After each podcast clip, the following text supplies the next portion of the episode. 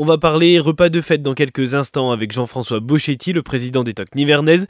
Manuel va nous emmener au cinéma une dernière fois cette année pour aller voir un documentaire, mais juste avant, on retrouve mes invités du jour. Je reçois la compagnie Les Monstrueuses pour un spectacle gratuit qui s'appelle Kamishibai. C'est dans le cadre Loire Sacré Loire des Accros. On en parle tout de suite avec mes invités.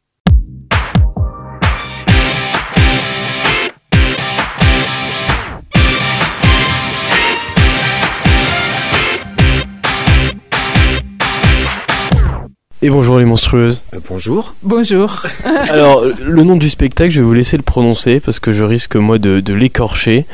Et puis, euh, ce que j'aimerais comprendre aussi, c'est c'est ce qu'il explique, ce spectacle. Qu'est-ce qu'on retrouve dans tout ça? Alors, le spectacle s'appelle, c'est un kamishibai déjà. Alors, le kamishibai, c'est un petit théâtre d'images japonais euh, qui existait déjà il y a bien longtemps. En fait, c'était un, juste un petit castelet euh, monté sur les vélos euh, des vendeurs de bonbons. Donc ils s'arrêtaient dans la rue et ils racontaient leur petite histoire euh, avant de voilà avant de vendre leurs bonbons. Et donc nous on a on a voulu utiliser ce système-là, cette structure-là, un petit castelet, pour raconter cette histoire. Donc c'est l'histoire d'une baleine blanche. en sachant que pour nous c'est un premier opus, on fera aussi d'autres histoires qui sont déjà un peu en construction. Et c'est la première fois que vous utilisez cette méthode pour raconter euh, une histoire? Oui. Alors euh, oui, oui, nous euh, déjà, en fait, la compagnie Les Monstreuses est, une compagnie qui fait beaucoup d'installations grand format, donc de la scénographie, de festivals, de spectacles et tout ça, et aussi on a des d'autres spectacles qui sont beaucoup plus grand. Donc là, vous êtes en monstrueuse euh, réduite. Là, on est en monstrueuse euh, euh, en déplacement facile. Voilà, c'est un, petit castelet qui rentre dans la voiture et qui peut nous permettre de jouer dans n'importe quel endroit. On a besoin de rien, on a besoin de juste un sol plat. On peut jouer dans une école, dans une bibliothèque, dehors, sous un arbre. Ouais, l'avantage c'est que c'est tout terrain. Oui, exact. Voilà, c'est ce qu'on voulait. Et si j'ai bien compris, ça, ça parle d'une légende. Alors. Mm. Oui, une légende. Donc ça parle de la légende euh, de Moby Dick. Pour ceux qui connaissent Moby Dick, euh, c'est donc la légende d'une baleine qui s'est affrontée, qui a affronté le, tout aussi légendaire euh, capitaine Haddock, non pas Haddock. Non, pas Haddock. le capitaine oh Akab, le capitaine Akab, bien sûr, oh le capitaine Haddock. Haddock, Akab, non. Donc capitaine Akab, qui en veut beaucoup à cette baleine car elle lui a mangé une jambe, je crois, mm. de mémoire. Et donc on nous raconte euh, l'histoire de tous ces baleiniers qui partent à la conquête de la chasse aux baleines, puisque c'était une chasse qui était très, courue au 19e siècle et qui a permis à beaucoup de gens de se faire beaucoup d'argent. Euh, je dirais sur le dos des baleines, pour sans faire de jeu de mots. Parce que euh, les baleines nous servaient à plein de choses, à nous éclairer notamment avec le suif. Donc ça faisait les bougies, l'éclairage public, ça nourrissait, ça faisait aussi plein d'autres choses. Euh, jusqu'à temps où en fait on a quasiment euh, tué toutes les baleines qui étaient sur la planète. On a arrêté juste avant. Et donc maintenant, euh, donc les baleines sont encore là grâce au fait qu'on ait choisi au bon moment d'arrêter. Alors c'était une bonne idée, même s'il y a encore quelques pays, notamment le Japon, donc aussi le Japon du Kamishibai qui continue à en chasser encore. Et du coup, l'avantage de ce texte de Luis Sepulveda, qui est donc un auteur chilien, qui est mort en 2020, euh, c'est qu'en fait il raconte cette histoire complètement différemment puisqu'il prend le point de vue de la baleine. Alors du coup on n'entend pas du tout parler du capitaine à câble, de tous ses desiderata envers les baleines, etc. On nous raconte l'histoire d'une baleine et de comment elle vit, pourquoi elle agit et pourquoi elle se met en colère contre les hommes. Euh, voilà, pourquoi elle se met en colère contre les hommes. Ce texte, vous avez été obligé de le modifier pour pouvoir euh, exprimer devant, euh, comme on l'a vu là, une classe d'enfants, par exemple Alors on l'a adapté, c'est-à-dire qu'on a euh, pris un texte qui n'est pas très très long. On va dire qu'en lecture, il pourrait faire 45 minutes en lecture continue. On en a enlevé quelques passages de façon à, pouvoir avoir l'essence du récit euh, et pouvoir raconter l'histoire sur un petit format qui soit compréhensible pour le plus grand monde et qui soit pas trop long. L'histoire du Kamishibai, c'est vraiment d'avoir des petits formats qui effectivement sont tout terrain, mais aussi qui permettent une écoute euh, rapide et euh, concentrée de la part des publics en face.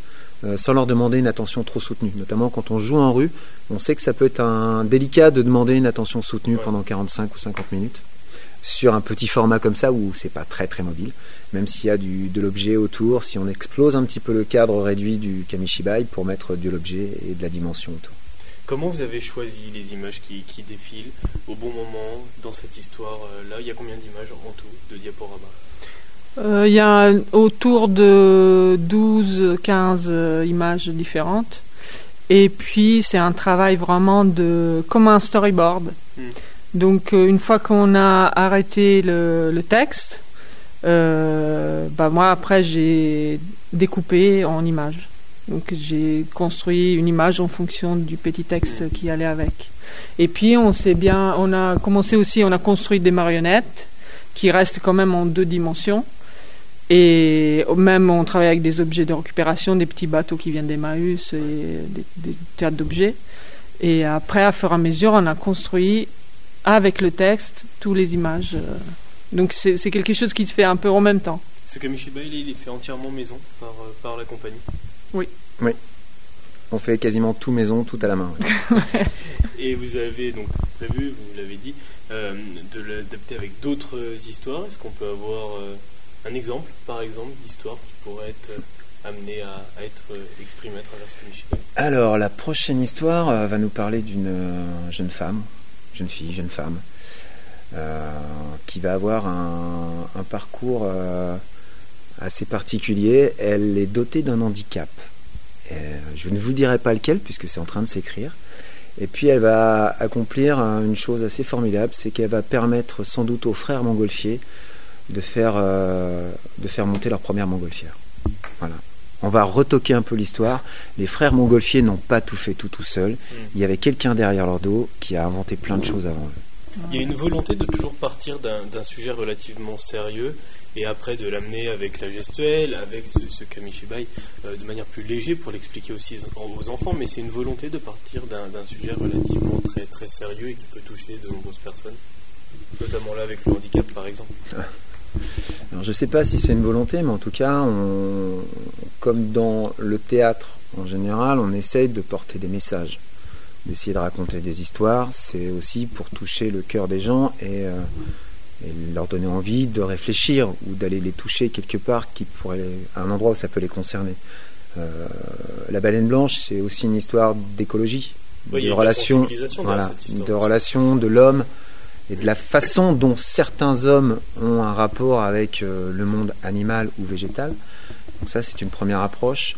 Euh, là, sur cette histoire de, de, jeune femme, ça va être autant sur le regard qu'on peut poser sur un handicap supposé ou établi, comme on pourrait le croire, et puis aussi un certain rapport à la femme aussi. Mmh. On peut s'intéresser aussi à ça. Donc, euh, comment, par exemple, là, sur les frères montgolfiers, comment on pourrait imaginer que les frères, c'est parce que c'est le, euh, l'image qu'on va en avoir, c'est l'homme qui réussit à inventer des choses. Ben là, ça sera peut-être plus remettre l'histoire dans un autre euh, profil et remettre peut-être une place de femme à des endroits où on les a spoliés de certaines découvertes. Donc là, c'est un exemple qui pourrait être euh, véridique ou pas, parce que là, ça sera peut-être complètement imagé. Mais en tout cas, à certains endroits, on sait qu'il y a beaucoup de découvertes qui ont été spoliées par les hommes à leur profit. Vos représentations, vous les jouez parfois devant une salle qui est tout public, parce que c'est ouvert à tout public sur certaines représentations, parfois devant une salle uniquement d'enfants. Est-ce que vous adaptez votre manière de jouer selon euh, le public qui est devant vous? Bah, on aime bien, par exemple, comme tout à l'heure, euh, on aime bien aller chercher le regard euh, des enfants et puis les tenir, avoir une tension entre ce qu'on est en train de faire et leur, leur regard. Voilà, on aime bien les regarder. C'est pour ça qu'on aime bien aussi jouer dans des endroits euh, qui sont pas fermés, pas dans un théâtre, par exemple. C'est là, on est dans cette salle, mais les lumières sont allumées, euh, mmh, tout le monde se voit. Et euh, un autre euh, travail qu'on met toujours en valeur, c'est aussi, par, surtout par rapport aux enfants, le fait qu'ils se rendent compte qu'eux-mêmes, ils peuvent faire ce qu'on fait. Donc le kamishibai, par exemple, ils l'ont déjà abordé très souvent, en tout cas dernièrement, dans ces années en classe. Mm. Donc ils savent bien qu'eux-mêmes peuvent euh, raconter des histoires, euh, dessiner, faire des choses de leurs mains. Et illustrer leurs paroles. Voilà, et pas se mettre devant un écran par exemple. voilà. C'est, on aime bien ce côté fait main. Voilà et accessible. Et justement, qu'est-ce qui ressort de ces enfants à la fin de, de vos représentations? Bah, Tout le monde nous demande si c'est une histoire vraie déjà. Hmm. Donc en général, on dit oui parce que c'est bien. et puis, euh, et puis bah, on a envie aussi, euh, je pense qu'on le fera de plus en plus, de leur demander euh, qu'est-ce qu'ils ont retenu.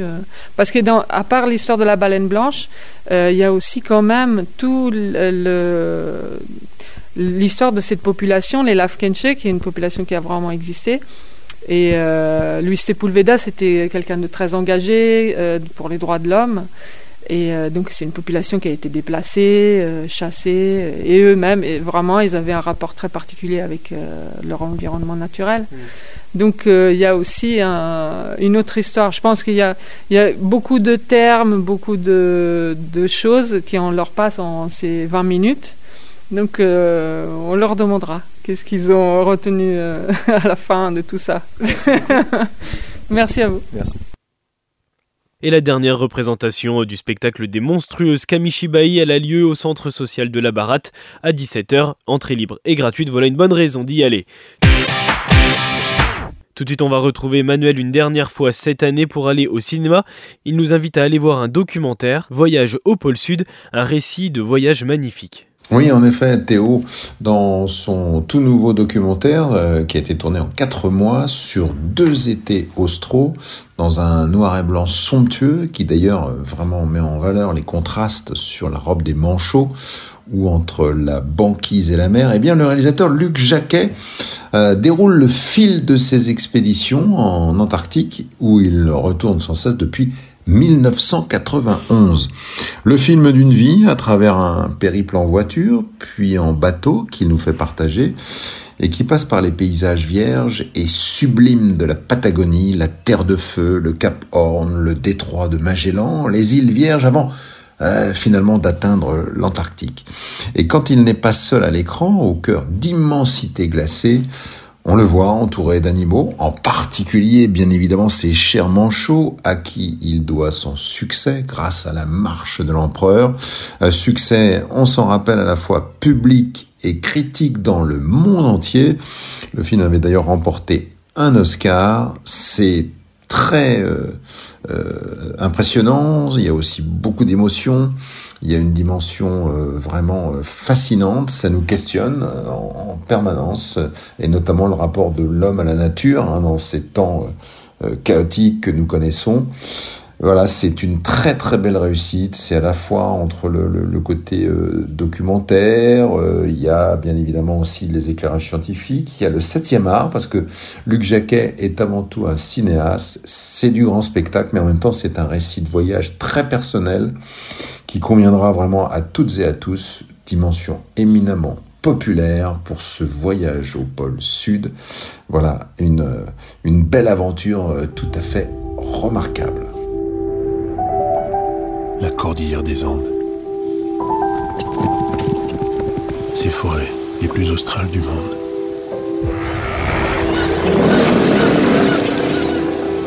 Plus on descend vers le sud, plus la neige et la glace prennent le pouvoir. Certains ont perdu la vie pour poser le drapeau de leur pays sur ce qui n'est finalement qu'un symbole. Qu'est-ce qui peut bien nous attirer là-bas? La navigation est très difficile. Va-t-on passer? L'infime et l'immense se confondent. Bienvenue dans le royaume des glaces.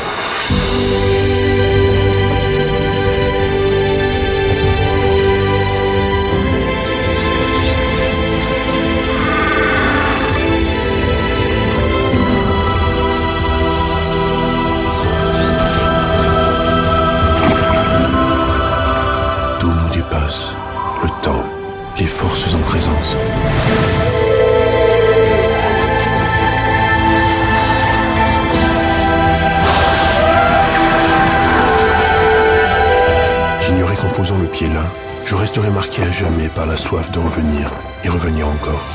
au-delà de toute forme de raison.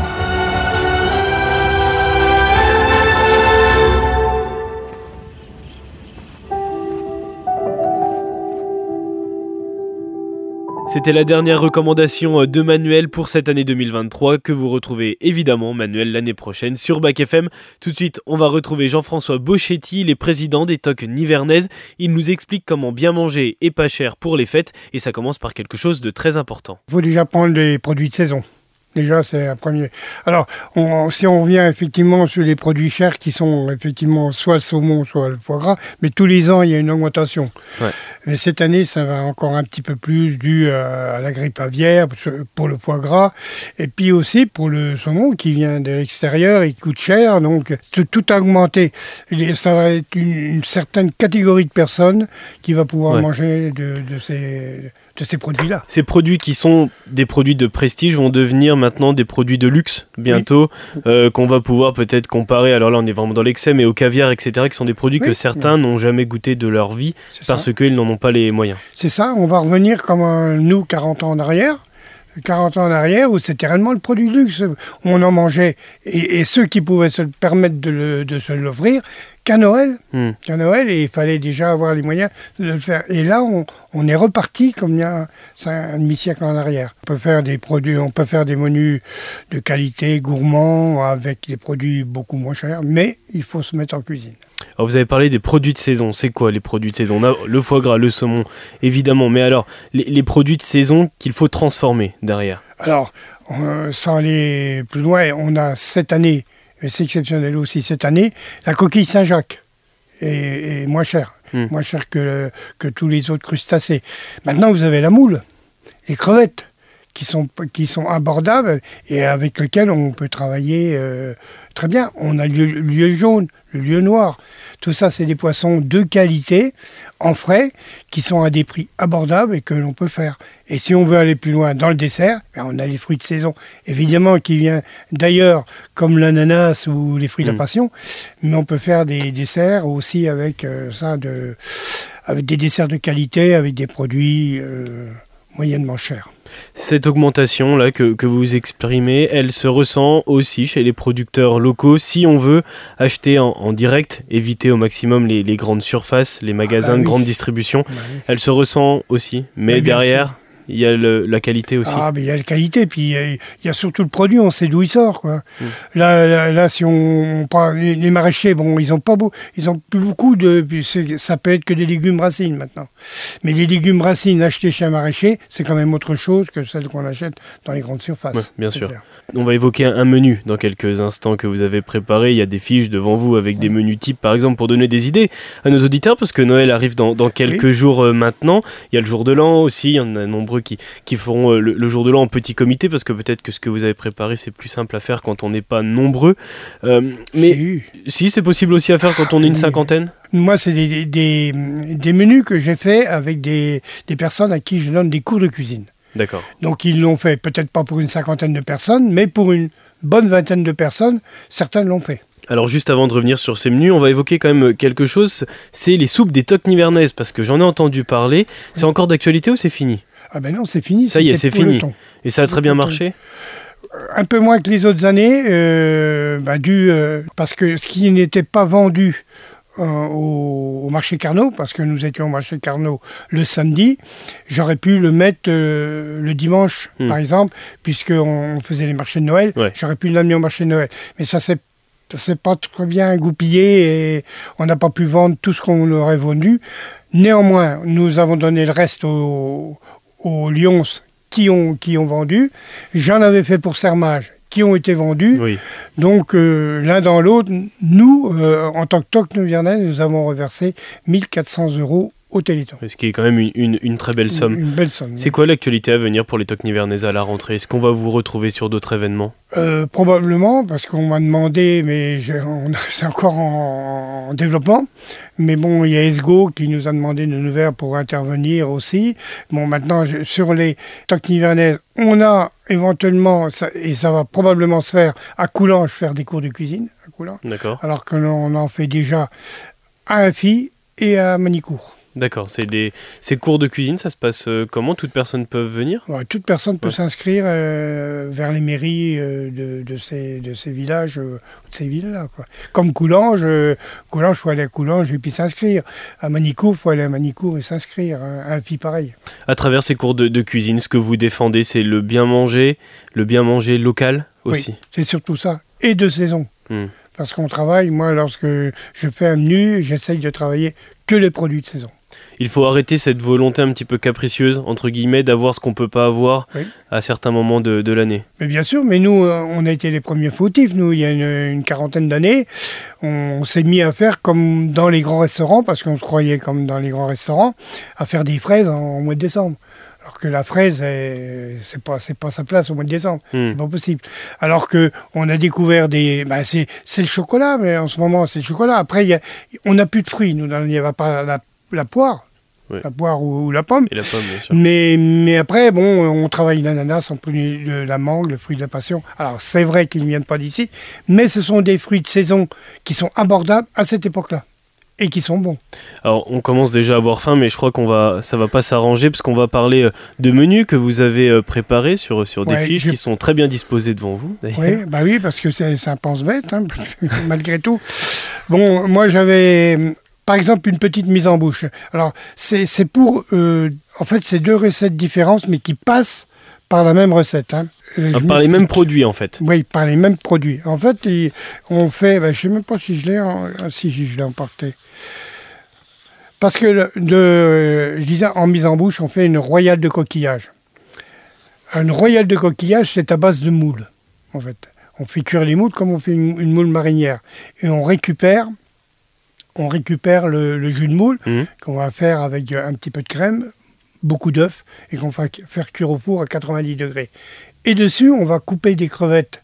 Lorsqu'il sera cuit et froid, refroidi, Mhm. on va couper des, cou- des crevettes en gros morceaux pour avoir de la mâche, que l'on va mélanger avec du fruit de la passion pour, pour euh, mettre de l'acidité. Mhm.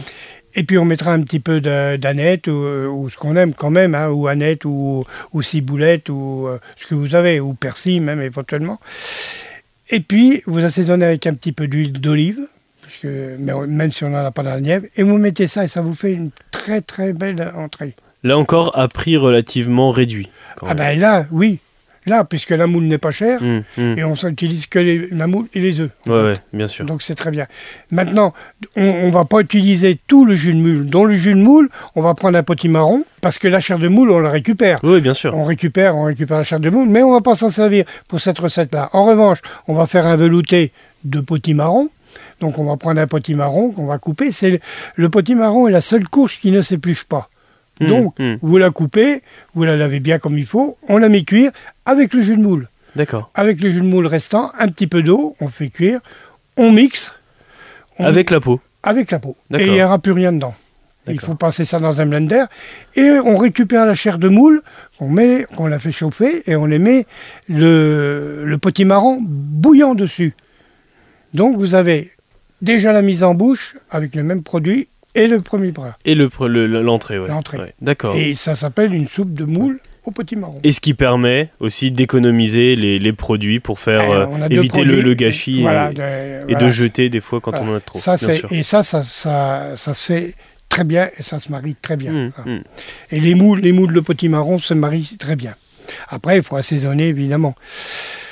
Après, si on rentre dans un plat de consistance, alors le poisson. Alors, le problème du, du poisson, c'est que à part le, euh, le lieu jaune et le lieu noir qui sont bon marché, les autres poissons. On a, des, on a des très bonnes truites dans le, Ah dans ben, le Morvan, Oui, mais on rentre dans un, dans un budget quand même qui est différent. oui, beaucoup plus cher. Ouais. Beaucoup plus cher. Maintenant, les truites, c'est très bien. hein, c'est très bien sûr. Alors, pour vous expliquer le, le- le- le lieu jaune, c'est très compliqué parce que c'est, ça se déchire très très vite. euh, il faut le faire préparer par, par son poissonnier qui vous lève le lieu. Il ne faut pas acheter le lieu, Hum. le lever, il faut le, fa- faut le faire faire ça. Et il faut mettre dans le gros sel pendant deux heures. Parce que le gros sel va raffermir les chairs. D'accord. Donc il va moins se déchirer. Mais il va pas cuire le poisson. Il ne va pas cuire le poisson. Après, on rince sous l'eau, on l'éponge, on le laisse sécher un petit peu et on va pouvoir le passer à la poêle. Et ça, vous aurez un, poisson de très très grande Au qualité. beurre. Voilà. À l'huile. À l'huile Beurre, euh, pas trop, parce qu'il noircit le beurre. hein. D'accord. D'accord. Donc c'est mieux de le faire à l'huile. Moi, on met moitié huile d'olive, moitié ou, ou, ou l'huile de pépins de raisin, lorsque vous en avez. Hum, hum. Après, ça se sert avec un- une garniture de saison, c'est-à-dire le céleri et la pomme de terre. Donc il faut. Et là, il y a un petit peu de travail, puisqu'il faut couper le céleri en tout petits cubes, comme les pommes de terre.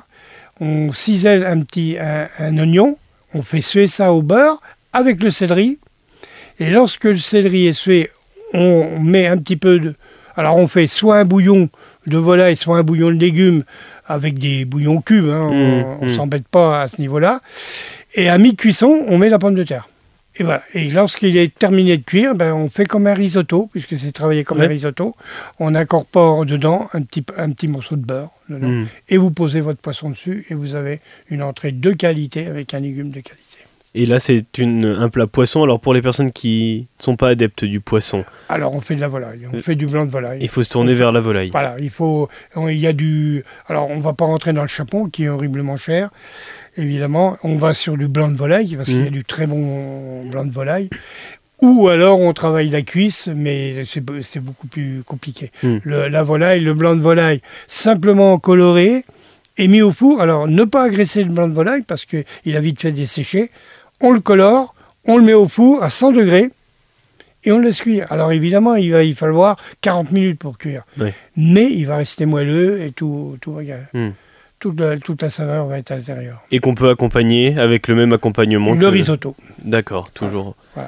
Donc on peut faire les mêmes, la même garniture pour Ouais. servir pour les deux produits, chose que nous on se défend en cuisine de faire, puisque euh, si vous avez un poisson, il vaut mieux mettre une garniture, si vous avez une viande, vous pouvez mettre une autre garniture. Hmm. Et là, puisque vous avez fait le potimarron, vous pouvez faire une purée de potimarron avec des châtaignes, et vous pouvez mélanger oui, parce que et la servir châtaigne volaille. Voilà. aussi, c'est, Voilà. ça fait partie des, des aliments de fête. Voilà, et vous, voilà, et vous, et vous aurez quand même des produits de qualité et assez festifs. Hmm. Surtout que les châtaignes, on peut aller les chercher aussi, En plus, si on a le euh, temps. Par chez, bah, par chez nous, il y en a beaucoup. Oui, si vous Ah habitez vers, vers le côté du Morvan, vous allez en trouver sur le bord oui. des routes, évidemment. Oui. On finit avec bien sûr euh, le fromage. Et puis- Alors oui, bah, le fromage, oui. Bon, euh, le fromage, on va pas rentrer. Alors oui, si vous avez encore un petit peu les moyens, il y a, vous faites euh, un fromage à Mais ici, ils ont, des- ils ont des bons fromages crémeux, très crémeux, Hmm. comme, euh, comme le Nivernais, mais frais. Le Nivernais frais. Et on peut euh, éventuellement, éventuellement, c'est lorsqu'on en a les moyens, c'est prendre un petit peu, euh, 10 grammes ou 20 grammes de truffes de Bourgogne, la mélanger avec de la crème épaisse, parce Hmm, qu'il faut quand même un corps gras. on la râpe dans la crème épaisse, c'est ça? Voilà, Ouais. voilà, ou coupé, ou haché, ou peu importe. Et puis vous les mettez entre deux couches. Mais vous le fermez bien, deux, trois jours avant de s'en servir, dans du papier film, et vous le défaites au dernier moment. Ah oui, là, Et là, là, on avez- s'embête pas, là, ça va. Là, vous avez quelque chose de- d'extraordinaire. Et vous mettez la salade de mâche, qui est une salade de saison, avec un petit peu d'huile de noix dessus, et vous avez encore un fromage de qualité et très festif. Pour bien entamer le, le dessert qui suit, alors là, on est sur du chocolat. On peut, mais moi j'étais plutôt parti sur une coupe à ananas à crème passion. Mais c'est plus, léger, ça, c'est bien. Oui, c'est pour ça que je le fais, parce que euh, c'est un, un, quelque chose que l'on peut préparer avant. Bon, alors c'est une mousse de, de fruits de la passion. Alors, vous avez des jus de fruits de la passion que vous en trouverez uniquement à cette époque-là, puisque j'ai j'ai regardé, j'en ai pas trouvé Hmm. euh, avant le mois de novembre dans les grands magasins du jus de fruits de la passion. Ouais. Et puis avec ce jus de fruits de la passion, on incorpore un petit peu de crème fouettée, et puis il faut, évidemment pour les coller un petit peu avec la gélatine, un petit peu de crème fouettée. Et d'autre part, on, on prend l'ananas, qui est le produit phare de la saison, qui est à, à cette époque-là moins cher. Et puis on le prépare, alors il y en a du tout prêt, mais moi je vous conseille de le prendre et puis de le préparer vous-même, de le couper en petits dés et de le faire cuire avec un petit peu de sirop et de le faire caraméliser après avec du miel. Et on le pose dessus et on a un dessert après de, de- magnifique quoi, Ouais. pour la Et, saison. et qui est relativement frais après avoir, euh, Oui. avoir mangé tout ce que nous avez proposé. Un repas comme ça par personne, est-ce que vous avez une idée de combien ça peut coûter à peu près? Bien Euh, Là, là c'est euh, en achat, on n'est pas à 10 euros. D'accord, on est à moins de 10 euros par Ouais, personne. ouais. Donc là, ça permet de faire les fêtes euh, Oui. si on est une. Alors il y a beaucoup de travail. Bien. Oui, oui. Il y a beaucoup de travail, il faut se mettre en cuisine. Oui, le temps compense l'argent, évidemment. Ah voilà, c'est Évidemment. ça. c'est ça. Ben, parce que le, le, le coût matière, là, est pas très élevé. Ça fait partie d'un menu, par exemple, que vous pouvez expliquer, que vous pouvez montrer lors de vos cours de, vos cours de, de cuisine. Qu'est-ce qui ressort justement de ces cours de cuisine des participants qui viennent? Les participants, ils veulent qu'on travaille déjà les produits de saison qui sont abordables, qu'eux puissent faire qui- et puissent acheter et, et trouver dans le commerce. Parce qu'il ne s'agit pas de, de prendre de la langouste qu'ils ne vont pas trouver ou pas pouvoir acheter. C'est facile pour un cuisinier de, de prendre un morceau de turbo ou une langouste Hmm, et puis un peu de caviar et on va vous réussir une recette. Mais comme disait un, un ancien chef que, qui, qui m'a appris, il me disait on voit le cuisinier avec un merlan. Ben, c'est ça en fait. hmm. Il faut faire quelque chose de qualité avec un produit Qui sont un petit peu plus Voilà. basiques, bas de gamme. voilà, au moins, qui ouais, soit. Ouais. C'est là qu'on voit le cuisinier. Bien sûr, bien sûr. Merci beaucoup, Jean-François. Boschetti. Merci à vous d'être venu. Merci, euh, c'est avec plaisir. Ces cours de cuisine, où est-ce qu'on peut les retrouver?